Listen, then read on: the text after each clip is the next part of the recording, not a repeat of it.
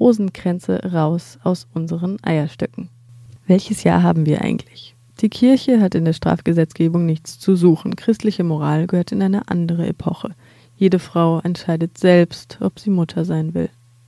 Solche und ähnliche Sprechchöre skandierten Zehntausende Münder vergangenes Wochenende bei den Protesten in ganz Spanien gegen die sogenannte Reform des Gesetzes zum Schwangerschaftsabbruch von Justizminister Gallardo Don.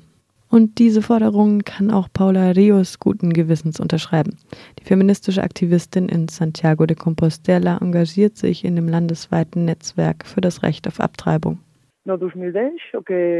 2010 schaffte die sozialistische Regierung Zapateros den Übergang von der Indikationenregelung zur Fristenregelung. Das ist nur logisch. So kann heute jede Frau in Spanien ihre Schwangerschaft abbrechen. Wie in den meisten europäischen Ländern, mit Ausnahme von Irland, Polen, Großbritannien, Finnland und Island, kann eine Abtreibung in den ersten 14 Wochen durchgeführt werden.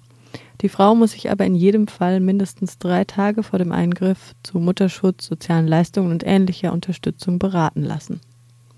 1936 mit einer Erstarkung der anarchistischen Bewegung noch erlaubt, währte ihre Existenz in der Legalität nicht lange. Ein Erlass Francos sollte die Gültigkeit für fast ein halbes Jahrhundert aufheben. Ein Schwangerschaftsabbruch stand damit im faschistischen Spanien unter Strafe. Während der ersten Spanischen Republik wurden sehr fortschrittliche Gesetze für Frauen verabschiedet, auch im europäischen Kontext betrachtet. Das Problem mit der Republik war nur, dass sie so kurz andauerte. No 36 tínhamos direito, mas pouco durou. Während des Frankismo hatten wir kein Recht weder auf Abtreibung noch auf Scheidung. Wir spanischen Frauen gingen damals nach Frankreich oder Portugal, um dort heimlich abzutreiben. In Portugal waren die Bedingungen in der Gesundheitsversorgung furchtbar. In Frankreich gab es immerhin das Nötigste. Oder London. Frankreich und London waren damals die Ziele der spanischen Frauen.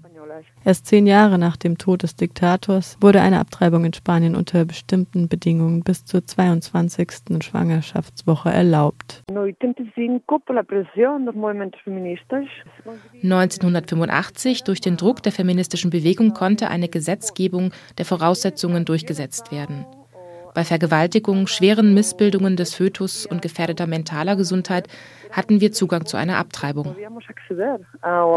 Und nun das. Nach der Rolle rückwärts im Europaparlament im Dezember letzten Jahres will auch die konservative Partido Popular wieder zurück in die 80er und jenseits. Es dürfte dann nur noch im Fall einer Vergewaltigung abgetrieben werden oder wenn nachweislich die physische oder psychische Gesundheit der Mutter gefährdet ist.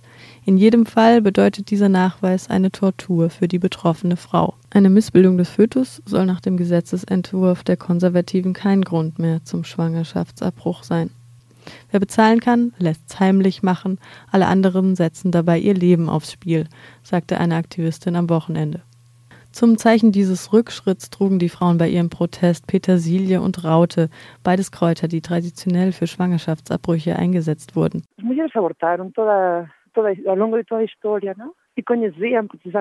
Frauen haben schon immer abgetrieben. Und die sogenannten Hexen kannten genaue Anwendung und Wirkung bestimmter Pflanzen. Wir klagen an, dass dieses Gesetz uns dazu nötigt, die traditionellen Methoden wieder anzuwenden. Und das sind noch die weniger aggressiven Mittel. Ein starkes Symbol der Bewegung ist auch der Kleiderbügel aus Draht. Draht, um abzutreiben. Dahin wollen wir auf keinen Fall zurück. Die öffentliche Gesundheitsversorgung sollte uns einen sicheren und legalen Schwangerschaftsabbruch garantieren.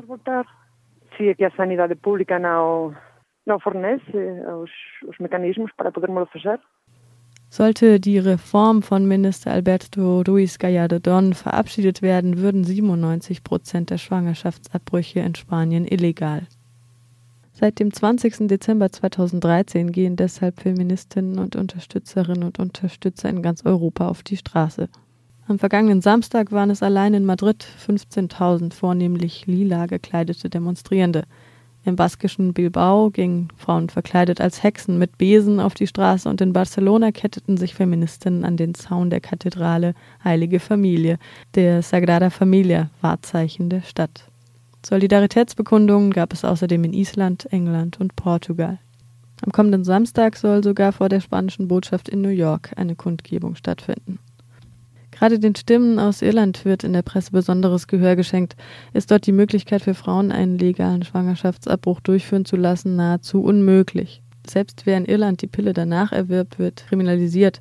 Seit 1980 sind bereits 154.000 Frauen meist ins benachbarte England gereist, um eine Abtreibung durchführen zu lassen. Nach der Marea Blanca, der weißen Flut, bei der Beschäftigte des Gesundheitssektors bei Protesten auf die prekären Bedingungen in Krankenhäusern hinwiesen, kommt nun die Marea Violeta.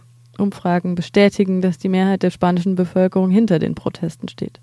Die konservative Regierung um Premierminister Mariano Rajoy ist mit dieser Konterreform auf dem besten Weg, Grundrechte weiter abzubauen. Im letzten Jahr stellte sie das Verbreiten von Fotos und Videos prügelnder Polizisten unter Strafe. In Zeiten der Krise profitieren die konservativen Gewalten, um mit irgendwelchen Argumenten solche Dinge durchzudrücken. In Spanien werden derzeit auch bei Maßnahmen gegen Gewalt an Frauen brutale Kürzungen durchgesetzt.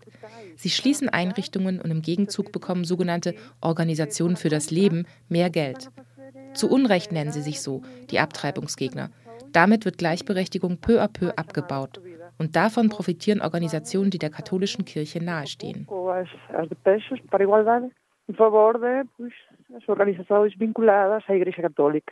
Für den 13. bis 15. Februar setzten nun feministische Organisationen Aktionstage in der Universität Murcia an, unter dem Motto Kein Gott, kein Herr, kein Sankt Valentin.